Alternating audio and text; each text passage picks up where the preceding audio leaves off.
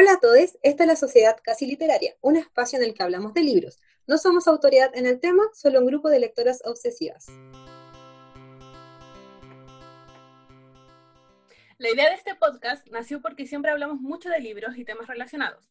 Por eso nos animamos a compartirlos con ustedes. Yo soy Cami y escribo en galatnor.cl. Yo soy Kate y tengo un blog y un Instagram llamado Once Upon a Facebook. Yo soy Nati y también escribo en galatnor.cl. Yo soy Meg y tengo un blog y un Instagram llamado Megaribooks. En este segundo capítulo hablaremos sobre la literatura juvenil como un género rechazado por el público adulto y la visión que tienen las editoriales ahora en Chile acerca de esto. Primero vamos a dar una pequeña definición de lo que es la literatura juvenil para que se entienda de lo que estamos hablando. Y principalmente son libros que incluyen protagonistas jóvenes, donde los personajes están pasando por procesos para definirse a sí mismos y donde nos encontramos con una escritora un escritura un poco más fluida y donde van al punto en comparación con la literatura adulta.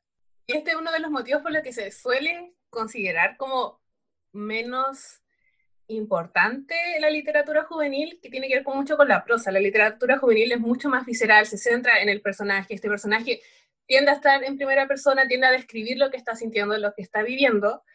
Por eso es mucho engancha mucho a los jóvenes, pero para los adultos tiende a verse como algo menor, algo inferior en comparación a otra literatura, entre comillas, adulta.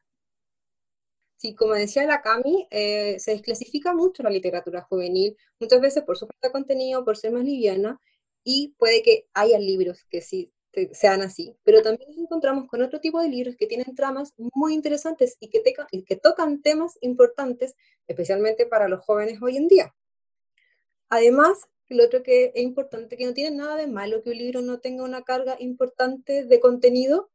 También es interesante leer algo que sea liviano, leerlo por leerlo. Muchas veces se usa, o en general, un modo muy personal, lo uso para descansar de otras lecturas mucho más livianas. Lo que pasa es que los adultos suelen pensar que la literatura eh, tiene que ser algo que siempre tenga como un significado demasiado profundo y que de hecho una escritura más compleja es mejor. En este caso, ellos nunca van a leer una literatura juvenil que para ellos es como una subliteratura, casi no lo es. Entonces, claro, ellos tienen esta percepción un tanto errónea de que un libro juvenil no puede tener un tema importante, no lo puede desarrollar bien, que le va a dar, eh, no sé, prioridad a otras cosas por sobre el desarrollo de los personajes, de la trama. Cuando no es así, hay libros juveniles que son muy, muy geniales, que tienen temas muy importantes, los tratan muy bien, independiente de la cantidad de páginas. Y, mm, mm, o sea, es un prejuicio básicamente y es como difícil sacarlos de él porque los adultos siempre creen que saben más que los demás. Y, Sorry, pero quiero aclarar que somos cuatro adultas las que estamos hablando de defender la literatura juvenil. Todas tenemos sobre veintitantos años, una línea muy, muy alta, que no vamos a decir. vamos a Todas disfrutamos de la literatura juvenil porque, claro, sabemos que hay libros y libros y no podemos hablar eh, de todos de la misma forma y no todos van a ser iguales. Y de hecho es súper importante como la identificación de uno mismo con el protagonista y lo mismo que decían, de repente hay libros que son muy livianos, pero el protagonista te engancha o el protagonista te cae bien o te sientes identificado con cierta parte del protagonista. Entonces al final vas leyendo mucho más entretenido, vas disfrutándolo mucho más el libro, a pesar de que sea una trama liviana y en verdad es independiente de si tiene un significado extremadamente profundo, vas creciendo con el protagonista. Además, esta idea de literatura juvenil y literatura como solamente divertida Viene porque, claro, es lo que se masificó, es lo que se hizo mucho, que se sacaron muchas historias que eran muy ligeras, muy divertidas, muy fáciles de leer, porque salieron muchos autores también. Pero la literatura juvenil puede tocar exactamente los mismos temas que la literatura adulta. Lo que pasa es que la literatura juvenil tiene la responsabilidad de tocarlos de cierta forma, porque se le está hablando a un público que todavía está en proceso de formar su discernimiento, de formar lo que ve del mundo. Entonces tiene Más influenciable. Exacto. Por ejemplo, la Kate estaba hablando de libros que son muy importantes y con la Kate tenemos un libro que amamos, que es Hecha de Estrellas, de Ashley Herring Blake. Sí. Que lo trabajó BIR. Y el libro habla de la violación. Es una chica que su hermano, era mellizo, ¿cierto? Sí, Era como su mejor amigo, él violó a su novia. Entonces es una posición súper incómoda y terrible de que tu hermano, una persona a la que tú amas, haya violado a otra persona. Y la literatura y lo tocó de una forma maravillosa. La autora es un libro maravilloso que yo no lo encuentro, es perfecto. Y lo interesante es que esta literatura también te permite la opción de abrir ciertas discusiones que quizás otros libros no van a abrir discusiones de una forma muy personal.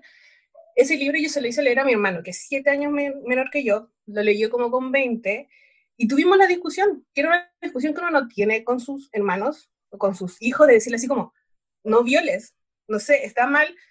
Yo le dije a mi hermano, en esta situación yo te amo, pero a ti yo no te voy a creer. Y toma, lee este libro. Y mi hermano me dijo, sí, nunca va a pasar esto, pero si llegara a pasar yo voy a ser el que te pase el palo para que me pegues. Entonces, ese es el poder que puede tener un buen libro juvenil.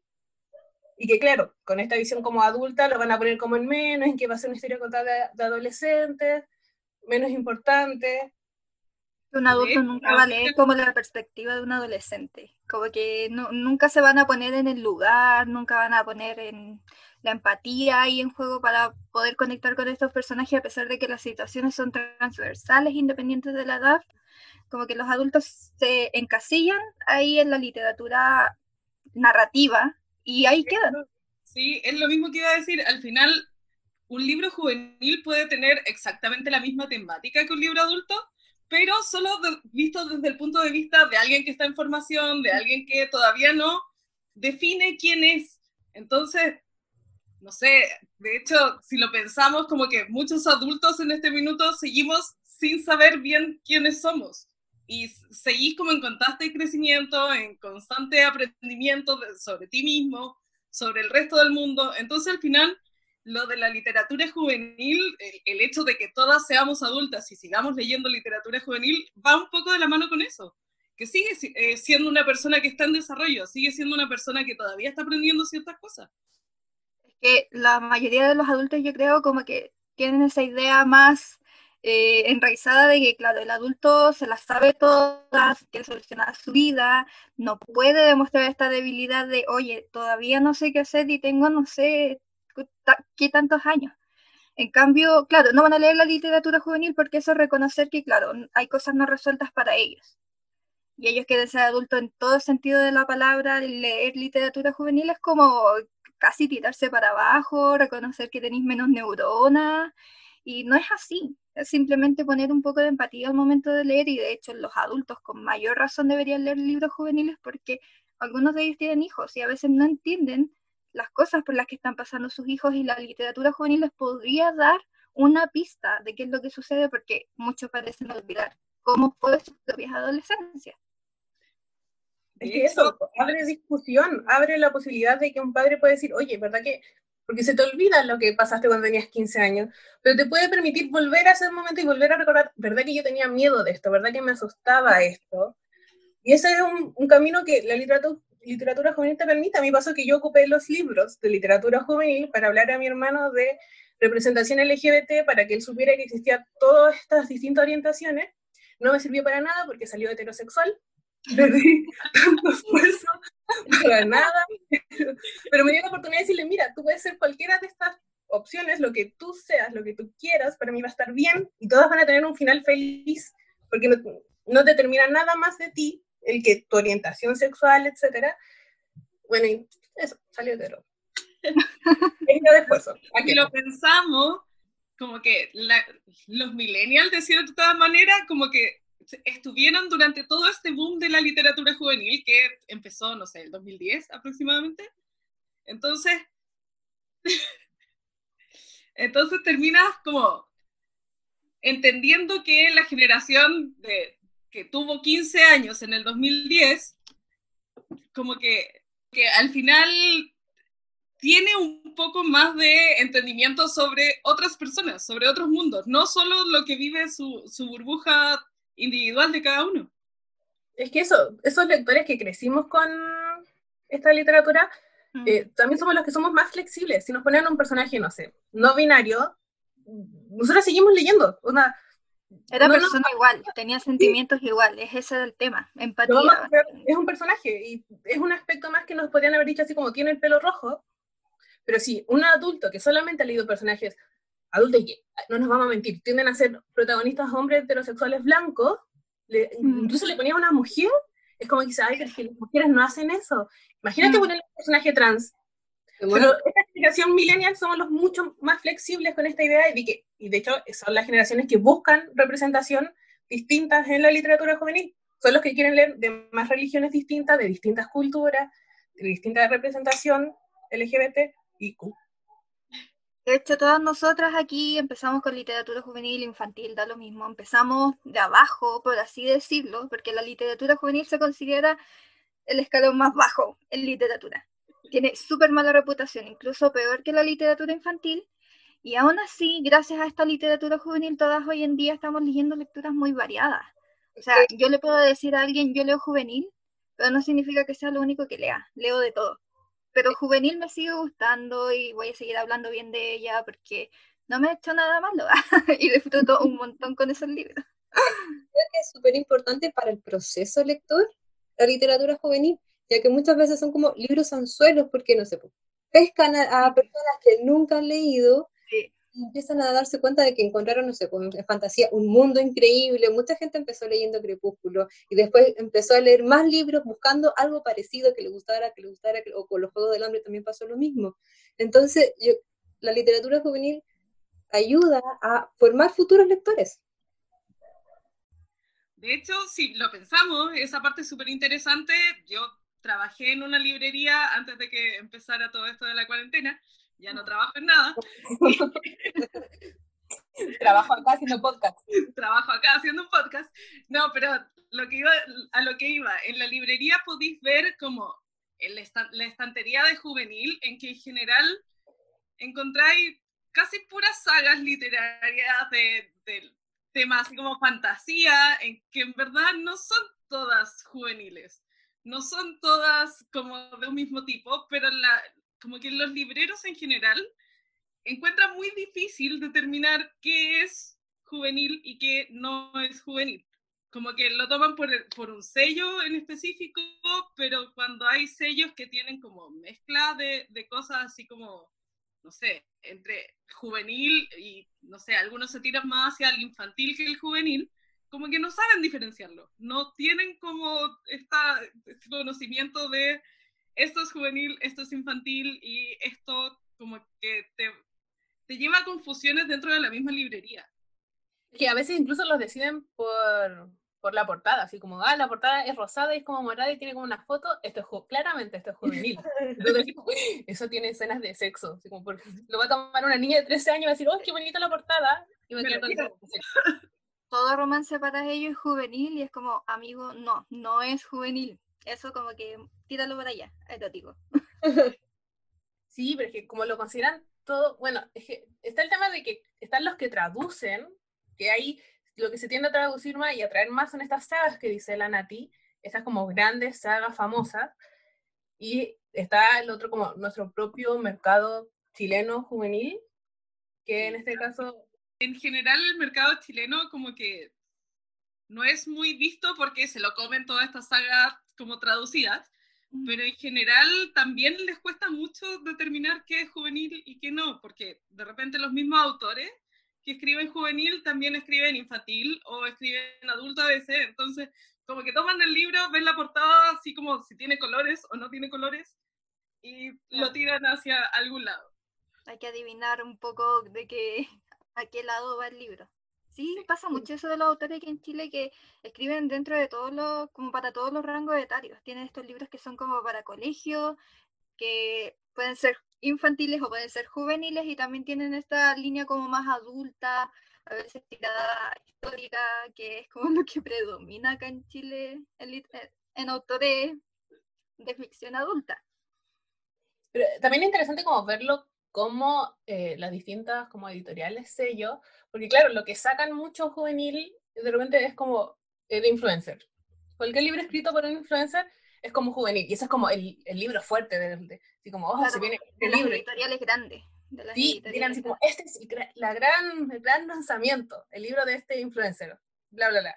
O la otra opción que se ve como, como hablando de literatura juvenil chilena, que se hace bien popular, nos estamos considerando como las editoriales pequeñas que se enfocan en juvenil, sino que de las editoriales grandes, también es el tema de Wattpad. Esas son la literatura juvenil chilena, que se masifica.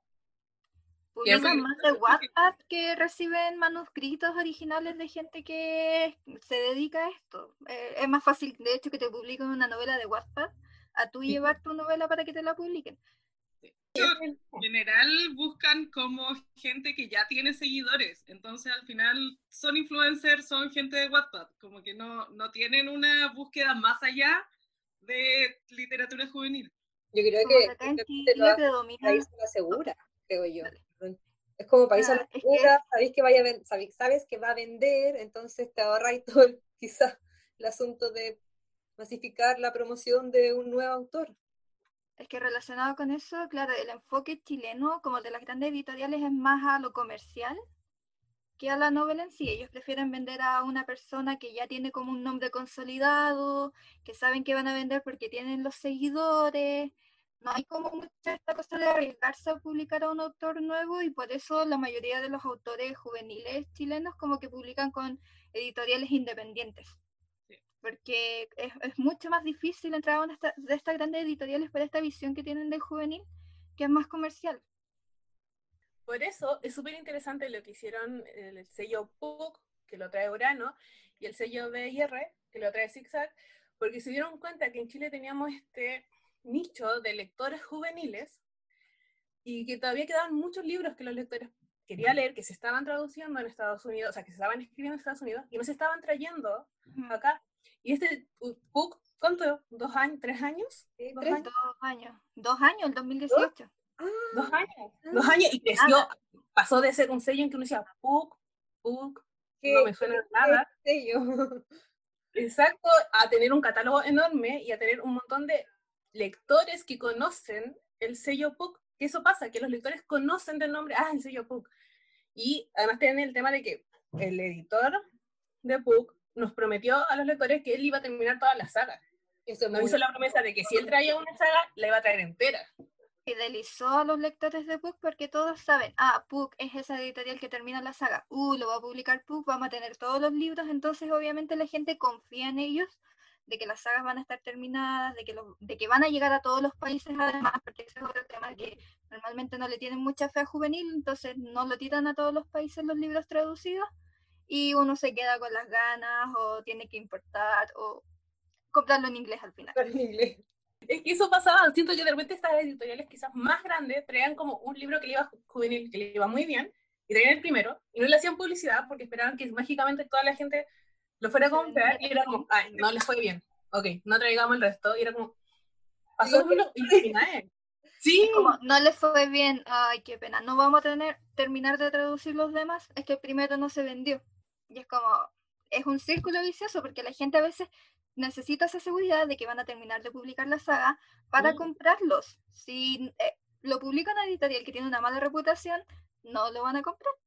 Y, le va a ir mal. Muchas veces la gente busca ciertas sagas y no encontráis nunca el primero, porque está descatalogado, porque no lo publicaron de nuevo, por un montón de cosas. Y tenía el tercero y el cuarto ahí, que en verdad no lo vaya a sacar nunca de la librería, si no tenía el primero para que la gente lo, lo lea. al final es eso. Es ese círculo vicioso de no estoy trayendo esto porque nadie lo compra, pero a la vez no está en librerías, entonces nadie lo va, va a saber que está ahí, nadie lo va a comprar y es ese círculo vicioso de no hay mercado. Y eso es lo lindo, no va a funcionar. Y eso es lo lindo que siento que hizo Puck, que creó esta relación más estrecha con los lectores, una relación como del tú a tú, una relación en que de repente como que hacen votaciones. ¿Cuál portada le gusta más? ¿Qué autores creen que deberíamos traer? Y se siente súper bien, ah, da lo mismo que fuera mentira, que da lo mismo que si no ganó, da lo mismo, pero el tema es que te hace sentir como parte de... Eso. Y te, te, sientes fiel al sello.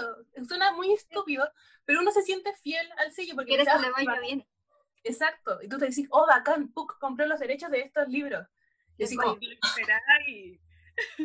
Sí, esperáis el libro, esperáis que traigan más libros del autor, porque sabéis que tiene contratos, sabéis en qué proceso está el libro que estáis esperando. Y este, esta cosa que hizo Puck, además de que empezó a traer autores a Latinoamérica, a Estados Unidos, que era algo como, ah. ¿cuándo íbamos a ver esos autores acá? Nunca. Entonces, claro, ellos siguen fidelizando a los lectores, los lectores saben que a Puck le interesan. Es eso, básicamente. Le interesas a la editorial como lector y como posible comprador. Y eso significa un montón para este grupo juvenil que los miraban tan en menos, que pensaban que no compraban tanto y compran un montón. O sea, cuidó arriba a Ediciones Urano de una forma que, creo que todos reconocemos. Es así. Sí, lo hizo, y lo hizo muy rápido. De alguna forma, cuando tiraron con sagas muy exitosas, que claro, quizás eh, en nuestro caso algunos leíamos en inglés y las conocíamos, pero otra gente como que las veía de foto, decían, hoy quizás ir a traer, pero se tiraron con esa saga exitosa que los lectores estaban desesperados por querer tenerlas, por tener todos los libros, por conocer a estos autores, y lo hicieron muy bien con Victoria Schwab. Victoria la presentaron meses antes, empezaron a traer sus libros de que llegara y la fila para Victoria era enorme. Era una fila cientos de personas. Sí, personas que se tenían los cinco libros de Puck para que Victoria los firmara. Entonces, esa fidelidad que funciona para los dos lados de poco diciendo, mire, yo me comprometo a si les traigo un primer libro, les voy a traer todos los libros. Y además los lectores también les devuelven siendo fiel a un sello que te devuelve. Una, una relación entre dos. Sí. Y además lo bonito es que, en el caso de Puck, que tienen a Leo, Leo defiende sus títulos. Hay libros que te pueden gustar más, que te pueden gustar menos, porque claro, no significa que todos los libros que traigan sean así como una obra de arte maravilloso, pero la persona, el rostro que está detrás de este sello, se la juega por sus libros y los defiende y porque los encuentra entretenidos y los Tiene recomienda. conocimiento cabal de ellos, yo creo que es súper importante. En verdad conoce su producto. conoce su producto, lo defiende y lo va a promocionar con emoción. Entonces se va a enganchar y tienen fe de que va a vender. Aquí en Chile, como que editoriales grandes no le tienen mucha fe a los juveniles, no venden y hay círculo vicioso. Pero Leo, claro, le da con todo el ánimo a los libros que va a traer, que va a revelar sorpresas, que tienen nuevos autores y todos nos emocionamos cuando Leo dice que va a tener una nueva noticia. Oye, y lo eh, esperamos. sabemos que significa algo bueno. Los en vivo los vemos y los esperamos con ansia, así aceptemos esto. vemos todos los en vivo te hace el mismo proceso que en las películas de Estados Unidos. Así como te hace el, el, teaser, te pone el tráiler, te hace un envío con el autor y después te trae el libro efectivamente. Entonces tú vivís todo ese proceso junto con ellos, con la misma emoción. Entonces al final te gusta el producto final. Y vaya a ser fiel y vaya a ir a comprarlo y vaya a ir a buscarlo en la librería hasta que llegue.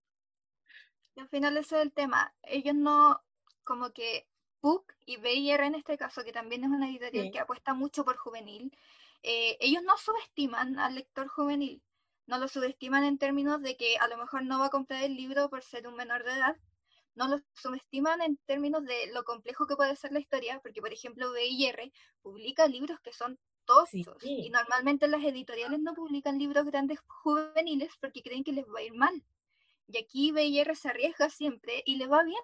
O sea, todos en este caso amamos BIR porque publica estos libros que son hermosos y además les da una edición súper linda, que ese es como el valor agregado de su sello. Entonces, claro, PUC y BIR en este caso aquí en Latinoamérica son súper reconocibles porque han sido sellos que lo han dado todo por sus lectores juveniles y uno lo reconoce. Reconoce que ellos... Dale. Dale es que de hecho tú vas al stand de juvenil y es principalmente y BIR, y el resto son como libros de influencer, que tú dices como, mm, sí, lo siento Dross, pero paso, pero el, el grosso de ahí es PUC y BIR. Y si tú quieres recomendar una, te preguntas, uy, recomiéndame una saga, tú te vas por un PUC y un BIR. Porque las sagas van a estar completas además, recomiendan la saga de otra editorial y, probablemente sabes que no va a llegar la continuación al país o que nunca la sacaron y ese es problema habitual cuando te piden recomendaciones de libros. Hay gente que pide específicamente por sagas completas. No puedes recomendarla al final. Y además está que va a ser raro repetir acá rato Puke BR, pero Puke BR. Flores a pusieron como la camiseta y entendieron que lo que hablamos al principio de que el juvenil ayuda a los jóvenes en ciertas cosas, ayuda a la representación, que puede hacer un cambio, está formando, la dijo, el juvenil está formando lectores, entonces se pone la camiseta por hacer bien este proceso de formar lectores. Puck ahora trajo el Unpregnant, sí, sí. que es una historia de una chica que se va a hacer un aborto. BR tiene esta historia de Hechas de Estrellas, que es una historia sobre violación. Entonces, se pone la camiseta por tocar temas importantes, temas que quizás... En el fondo. ¿Ah? Y bien tocados en el fondo, con construcción, no, no por encimita liviano o slash toxicidad, también construida. Y son temas formativos además, no solamente divertidos, porque claro, Hecha de Estrellas es un libro que podría haber sido muy denso si no hubiera estado escrito de la forma en que lo está hecho. Porque hablar acerca de violación, del consentimiento, son temas súper complejos, pero la autora tenía tanta sensibilidad al hablar acerca de eso que de verdad se hizo una lectura, claro, uno sufre mucho porque se pone en el lugar de los personajes, pero al mismo tiempo fue amena y es como que uno reconoce la necesidad de leer una historia así. Imagínense, hay niños que ahora con 14 años tienen la posibilidad de leer una historia así y de poner, ponerse a pensar acerca del tema. ¿Qué haría yo? Nosotros a lo mejor cuando éramos chicas a esa edad que leíamos, eh, pregúntale a Alicia donde ponen los cóndores pero ahora está este, esta otra literatura. Sí, y que los, también es responsabilidad de los papás, si sus hijos están leyendo, si sus hijos están empezando a leer, llevarlo a ciertas lecturas. No vamos a mentir, el juvenil tiene libros con eh, mensajes tóxicos, sí. Hay, porque hay de todo. El juvenil no es un género que nosotros podamos definirlo tan fácil. Es lo que dijo la nota al principio. El juvenil son historias protagonizadas por jóvenes que están en este proceso como de formarse a sí mismos, de identificarse, de decidir quiénes son, pero hay de todo. Como en la literatura adulta, el juvenil hay de todo. Pero por eso también un papá tiene que ser como responsables y los libros les van a abrir espacio a discusión. Y tienen sellos y además tienen esto en vivo en que incluso Leo les recomienda, así como, este libro toca este tema súper importante, que bla, bla, bla, bla. O cuando se salen estos, el mes del orgullo, también Puck y BR tenían muchos libros relacionados con el tema del orgullo y representación. Y de hecho no es necesario que los lean junto con ellos, de repente los papás tienen menos tiempo, hacen más cosas, pero el saber del tema general o preguntarle incluso al niño que está leyendo, de qué está leyendo, cuéntame qué, de qué se trata, y podéis sacar tema incluso desde la más mínima información que tengáis del libro. incluso googlear, si pueden googlear y encontrar una reseña así como, ya, sí, está bien. Porque eso también pasa, que hay cierta irresponsabilidad cuando editoriales sacan ciertos sellos, o sea, ciertos sellos, ciertos libros, con esta portada muy juvenil, con esta portada muy bonita. Claro. Tú decís, esta historia no es para, porque el juvenil está considerado para que lo parta un niño de 14 años. Más allá de que quizás no le guste tanto, quizás algunos más complejos, etcétera, pero tiene que poder leerlo a un niño de 14, 15 años. Y ahí se tiran de repente con temas que te dicen, amigo, no. De hecho, pasó con un libro de una youtuber. Unos que eran, ¿se acuerdan? Creo que tres promesas. Ah, ah ya, de Polinesia.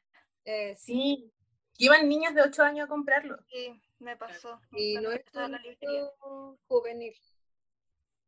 No, pues yo le decía así como, como, esto no es para niños, me decía, pero es que ella lo sigue porque eso youtuber y o sea, youtuber y yo como, pero es que... Aún así no tiene por qué leer ese tipo de cosas y menos si usted no lo está como tomando en cuenta. Estáis dejando que lea solo. Incluso más allá del tema que tenga el libro que puede ser no adecuado para los niños de esta edad, es que no está bien desarrollado. Uno cuando lee bien un, cuando lee un libro que está bien desarrollado, ya a lo mejor te va a dar entendimiento, te va a dar curiosidad, a lo mejor le vas a preguntar a alguien más, pero claro, cuando son estos libros que están normalizando muchos temas que a lo mejor no son tan adecuados para un niño que está en formación, que es influenciable, ahí es cuando se crea esta problemática de que ya a lo mejor los papás tienen que estar un poco más involucrados en que leen sus hijos, pero ahí viene el tema de nuevo de que los papás consideran que el juvenil es como la niña que se enamora del niño. Y mm. listo. Y no hay un tema más complejo ahí, no se dan cuenta que sus hijos sacan ideas de los libros, que sus hijos a lo mejor comienzan a adoptar ciertas actitudes gracias a esos libros. O idealizan ciertas cosas, ciertas tendencias, y dicen, ay, esto está bien, esto es normal. Porque claro, el libro era así. Sí, entonces, se popularizaron ciertas ideas que no estaban tan bien, pero se empezaron a repetir, como esta idea del novio celoso, del novio que... Claro. Se, se hicieron populares y se vendieron muchos libros muy similares, se escribieron muchos libros muy similares, pero claro, ahí también está la responsabilidad porque un lector o una lectora que se leyó tantos libros así, eventualmente igual se le va a hacer esta idea de, está bien. Amor tóxico, sí.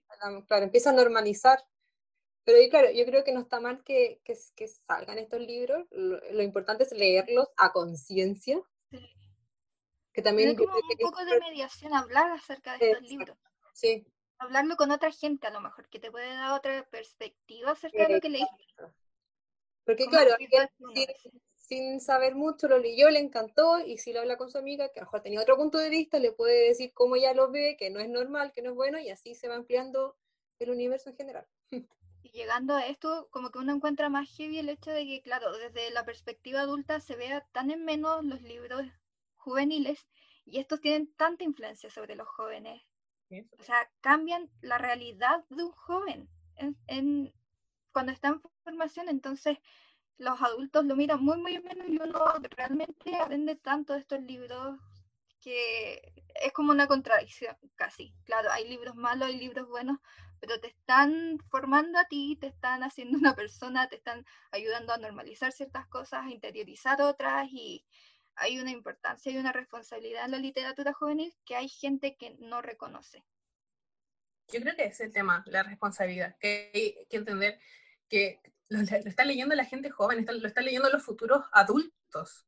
Entonces hay que ser responsable con tanto cómo se venden ciertos libros, que se entienda que no porque sea joven, no porque tenga protagonistas jóvenes, quizás se tenga que vender para jóvenes con ciertos temas, o explicar, o que los papás también entiendan, a, se empiecen a meter un poco en el tema de qué está leyendo su hijo, o su hija. Su hija, muy bien. Y así damos por finalizar el capítulo de hoy. Pueden buscarnos en YouTube y en Spotify como La Sociedad Casi Literaria, donde también pueden dejarnos comentarios y en la descripción se encuentran todas nuestras redes. Y en los próximos días vamos a anunciar el siguiente capítulo en nuestras redes sociales.